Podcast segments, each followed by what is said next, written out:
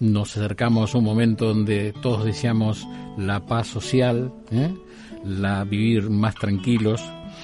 Y para eso vamos a ir un poquito, un tiempo atrás, un tiempo que fue muy complicado en la Argentina. Vamos a hablar con un expresidente de la Nación, vamos a hablar con Eduardo Dualde, que ha tenido la amabilidad de atendernos. ¿Nos, eh, ¿nos escucha, expresidente? Perfectamente, os escucho bien. Gracias por atendernos. No, por favor. ¿Le parece si vamos un poquito atrás, aquella asamblea legislativa, eh, después de días muy, muy complicados, de la renuncia del presidente de la Rúa, y mm, esos días donde usted por, fue designado por una abrumadora mayoría legislativa, después de cuatro o cinco presidentes en una semana. Y creo que lo que primero hizo usted, y le quiero preguntar aquí con mi compañera Gisela, es tratar de juntar a las fuerzas en ese momento, ¿eh? de dialogar con el expresidente Alfonsín y tratar de unificar un poco eh, para afrontar ese momento tan complicado. Sí, en realidad, este, yo para asumir, cuando me, dicen que tengo que, ir a, lo que no quería, este, digo, mire, yo, si no me votan todos en la Asamblea Legislativa, no asumo, ¿eh? no, no asumo. La situación del país, todo el, grito de guerra de la gente, que se vayan todos, requería conformar el primer gobierno de la historia argentina de unidad nacional. Y eso, y eso hicimos, eso hicimos. Eh, me votó el 97% de los, de los este, legisladores, senadores y diputados, decidí asumir, pero ya digo, el primer gobierno de la unidad nacional de la historia argentina. Y así es mucho más fácil, porque cuando nos peleamos, eh, no, no tenemos tiempo de dedicárselo a la gente, ¿no? En ese momento, el episcopado argentino había planteado la necesidad del diálogo, ya en el gobierno anterior. Mm. Los últimos meses de la Rúa había eh, planteado la necesidad del diálogo. Bueno, no tuvimos suerte, no, la Rúa no, no, no estaba bien ya en ese momento. Eh, y bueno, cuando asumí, eh, sabiendo que la gente no nos quería a nosotros, le dije, bueno, vamos a, vamos a armar la ciudadanía en el diálogo argentino, que bueno, sumaba toda la, a los, eh, la ciudadanía, estaban todas las representantes del agro, de, la industria, del comercio, de los servicios, jubilados, piqueteros, estaban allí todos. Mm. Y yo le decía a la gente que no íbamos a tomar ninguna decisión nosotros, que le íbamos a mandar, en vez de Congreso, le mandábamos al, al diálogo argentino lo que, lo que teníamos que hacer. Se comprometieron y cumplieron que pocos días nos decían si estaban de acuerdo o no, y así fuimos saliendo, siempre, como dije, un gobierno de unidad nacional y, y bueno, y sabiendo que la gente no nos quería, eh, le planteé, bueno, eh, van a decir ellos, y venían las cosas que miraba al diálogo argentino mejoradas, mejoradas. fue, una, época muy difícil, pero pudimos salir. Dualde, cuando usted dice la gente no nos quería, era consciente del que se vayan todos, sin embargo, usted llamó o armó un gobierno con cuatro radicales y cuatro peronistas, digamos así, como ministros, ¿no? Usted era consciente de que había que trabajar en conjunto. No, ya toda mi vida hice eso, ¿no? Yo mm. eh, pude, siempre en plural, pudimos lograr en Loma de Zamora el primer gobierno municipal de unidad, no importaba, ya tenía 18 consejeros o 24, vengan todos. ¿Y cuál es la clave de, de, para poder hacer eso? En la transparencia. Los, los, el organismo que manejaba la economía, eso no lo ponía yo, lo poníamos todos juntos.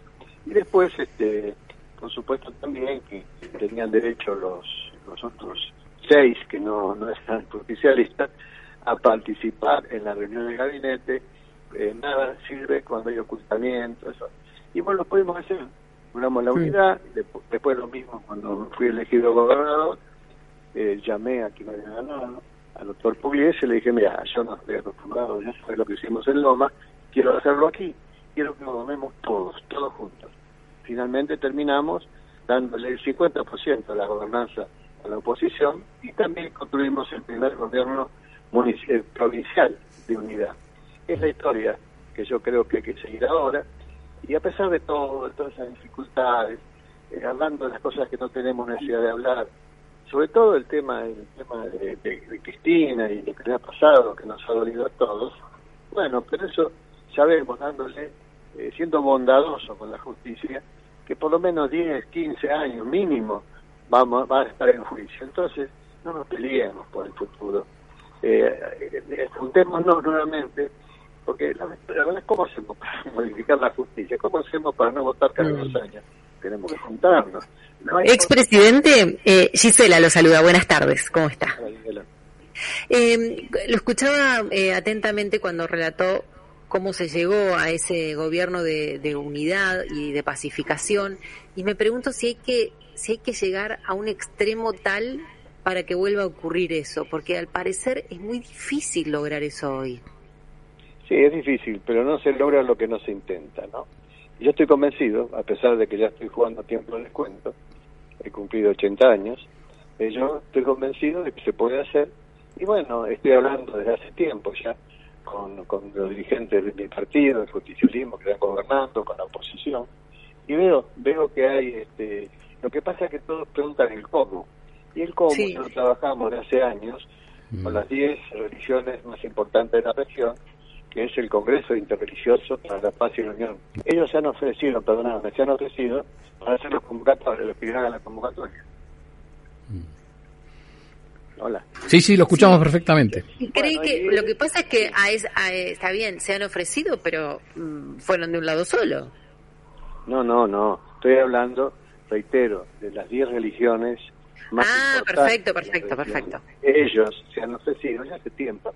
No le han contestado, pero ahora insistimos, ellos están decididos eh, ser los, convoca los convocantes de lo que ellos, llaman el 2023-2053 para la Unión y la, y la paz en Argentina. Eh, la verdad que, bueno, yo creo que van a ser escuchados, eh, convencidos, porque si no, no podemos hacer lo que hay que hacer. Alguien cree que está bien la justicia, bueno, hay que modificarlo, pero ¿cómo la modificamos si nos seguimos peleando? Eh, tenemos que, bueno, tenemos que empezar a producir en Argentina. No, no es increíble la, la potencia de nuestro país y nos dedicamos a pelear y no a armar. Ahora en este momento ya está este, ha sido nombrado secretario de Mendiguren, que es un hombre que estamos apoyando, para ver si podemos entrar a progresar, ¿no es cierto? Porque eso es lo, importante. Pero bueno, eh, yo estoy convencido entonces de que lo vamos a lograr. Eh, siempre es una lucha lograrlo, ¿no? Pero bueno.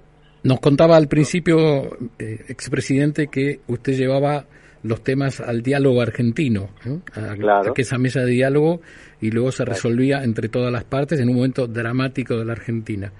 Si, si hoy lo compara eh, con este momento, que para los ciudadanos, me imagino que usted es consciente, es un momento dramático, no solamente por la grieta, por la pelea entre la política, pero lo sentimos todos, que está muy lejos de la gente. Claro. Muy lejos de la gente. ¿Cómo hacemos para acercarlo? Yo eh, hoy leí unas encuestas de, eh, bueno, encuestas serias, que el 80% de la gente rechaza la pelea. El 80%, pero esa misma gente que rechaza no cree que sea, posible lograr lo que se logró antes. Yo estoy convencido que sí, estoy convencido que sí. Y bueno, este, seguimos trabajando, pero yo estoy este, pensando que en poco tiempo vamos a tener novedades. Yo, las, estos, estas iglesias están llamando a la movilización de la ciudadanía mm. para bueno para que la gente se dé cuenta que, tenemos que realmente ponernos las pilas y, y, apoyar estas ideas, ¿no es cierto? Estoy convencido de eso. Pero en su diálogo argentino estaban todos los partidos. En las iglesias, como usted nos dice, van a poder sentar a todos, porque también cuando vemos de lo que pasó en Luján el sábado, que para mí, yo soy cristiano practicante, bueno, fue una misa perfectamente y luego quedó un solo grupo, ¿no? el Partido Peronista y el Kirchnerismo. ¿Y por, qué eh, no se puede, o en la próxima mesa que usted nos está diciendo de diálogo interreligioso, ¿usted cree que se va a sentar la otra parte? Estoy convencido que sí, porque hablo con todos, ¿eh? El que está gobernando, hablo con el presidente de la Sindicato Radical, con el gobierno de la capital, con todos, hablo con todos todos, nadie está en desacuerdo. Lo que no, lo que no se, no puede decir cómo lo hacemos. Bueno, estamos trabajando en el cómo, cómo se hace, pero yo creo que en poco tiempo vamos a lograrlo. se es consciente que si no se bajan los decibeles, estamos eh, más cerca. Eh, usted estuvo orando por la paz, ¿no? Eh, el otro día. Estamos. Es consciente la política, digo las dos partes, porque los discursos que vemos en los medios son muy violentos, de los dos lados, ¿eh? Sí, sí. Sí, bueno. bueno, es lo que ustedes dicen. Bueno, pero ya digo, ¿no? No se logran cuando uno no, intenta no se va a lograr, pero yo lo estoy intentando y hablando de con, cuando digo todos... Cuando dice todos, eh, ¿habla con Macri? Pero por supuesto. ¿Y qué dice? Cuéntenos qué dice el otro expresidente, por favor. No, simplemente todos están de acuerdo que hay que hacer algo, pero el cómo hacer lo que, lo que bueno, está dificultado. El cómo, el cómo lo vamos a lograr.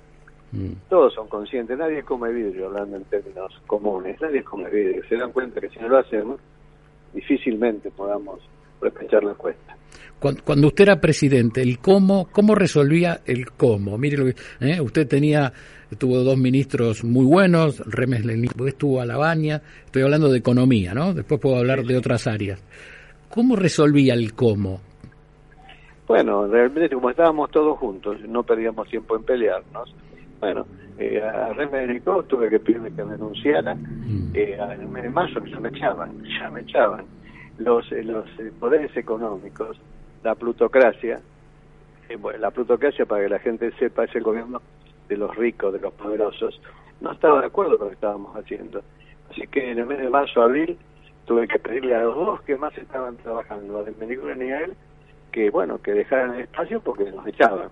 Y bueno, lo hicimos, el Señor nos ayudó porque vino, vino, que ya había sido el secretario de Industria de Alfonsín, no me conocía y bueno, salimos y conocimos y ya para el mes de junio o julio estaba todo, todo prácticamente resuelto.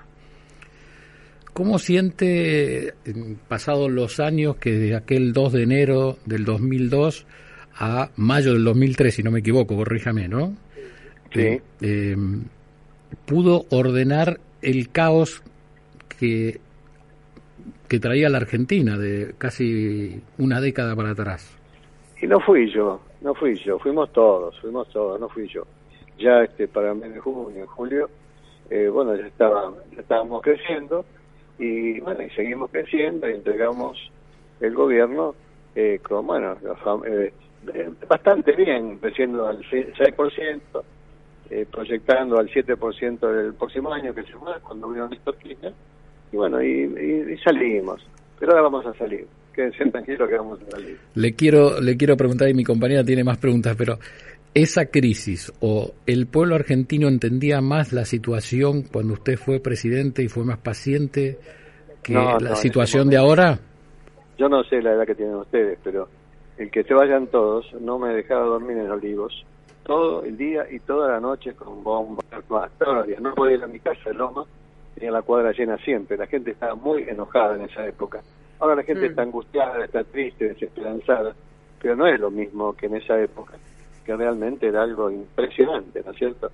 Lo que pasa es que, a, diferencia de ahora, en ese momento ocurrió algo que creo que fue el detonante, que fue el famoso corralito.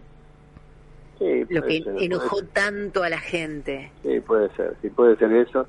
Yo la verdad que había muchas razones y todas las crisis tienen algo parecido y bueno, una base parecida y después hay muchas cosas distintas, ¿no? ¿Usted cree que otro detonante, aparte de lo que dice mi compañera del Corralito, fue ver la violencia en Plaza de Mayo? Nos hizo reflexionar en aquel momento. Le aclaro que tengo 60 años, así que no era tan joven y recuerdo aquel día perfectamente. ¿Usted cree que acercarnos a la violencia que tiene, también hace reflexionar al pueblo y decir, bueno, seamos más pacientes y aguantemos un tiempo? Creo que sí, creo que evidentemente es así. Eh, ya digo, ¿no? hoy más o menos como los encuestas dicen, el 80% de la gente no quiere más peleas, no quiere más mm. peleas. Y bueno, este, tenemos que entender a la gente. Por eso yo digo hacer un plebiscito y preguntarle a la gente qué quiere quiere votar cada dos años, somos los tontos de Sudamérica, mm. todos votan cada, cada cuatro o cinco años y nosotros cada dos. Es un disparate porque estamos peleándonos, apenas ganamos la elección la perdemos y cada dos años tenemos nuevamente elecciones. Y bueno, eh, eso hay que modificarlo, y hay que modificar muchas cosas, porque realmente, realmente la situación ya es de una gravedad que no podemos quedarnos cruzados de brazos. A lo largo de, bueno de nuestra carrera como, como periodistas y, trabajadores de medios pudimos ir viendo las distintas realidades. Usted lo vio desde el lado de la política. Eh, voy, voy a hablar por mí y Santiago después hablará por él si, si quiere. Pero yo tengo la sensación que con todo lo que hemos visto con el correr de los años, nunca vi una situación en la que las diferencias, más allá de verlas entre los partidos, que es lo más lógico y lo más sano, porque cada uno tiene su propuesta, sino que esta vez existen muchas diferencias al interior de cada partido. Ah, sí, sí, es. Sí, es todo. lo que pasa que eh, la, la gente, después de la pandemia, quedó con un problema, no digo psiquiátrico, pero la gente está muy violenta, está enojada, y bueno, y también eso se traduce en los partidos políticos que en este momento están discutiendo quién va a ser presidente, lo cual es ridículo, porque lo que tenemos que hacer ahora no es estar peleando para la elección del año que viene, sino tratar de modificar la situación para que tengamos una justicia, una justicia este, necesitamos modificar muchas cosas que son imposibles de modificar en la pelea. Así que bueno, yo sinceramente estoy entrando acá a una, una milla, una reunión, este, así que les dejo un abrazo muy grande, no puedo hacerme más. ¿eh? Eh, Muchas gracias. Expresidente Eduardo Dualde, le agradecemos muchísimo esta charla y ojalá que se cumplan sus deseos de paz para todos. ¿eh? Le mandamos un abrazo. Chao, un abrazo. Adiós. El expresidente Eduardo Dualde mm, gobernó poco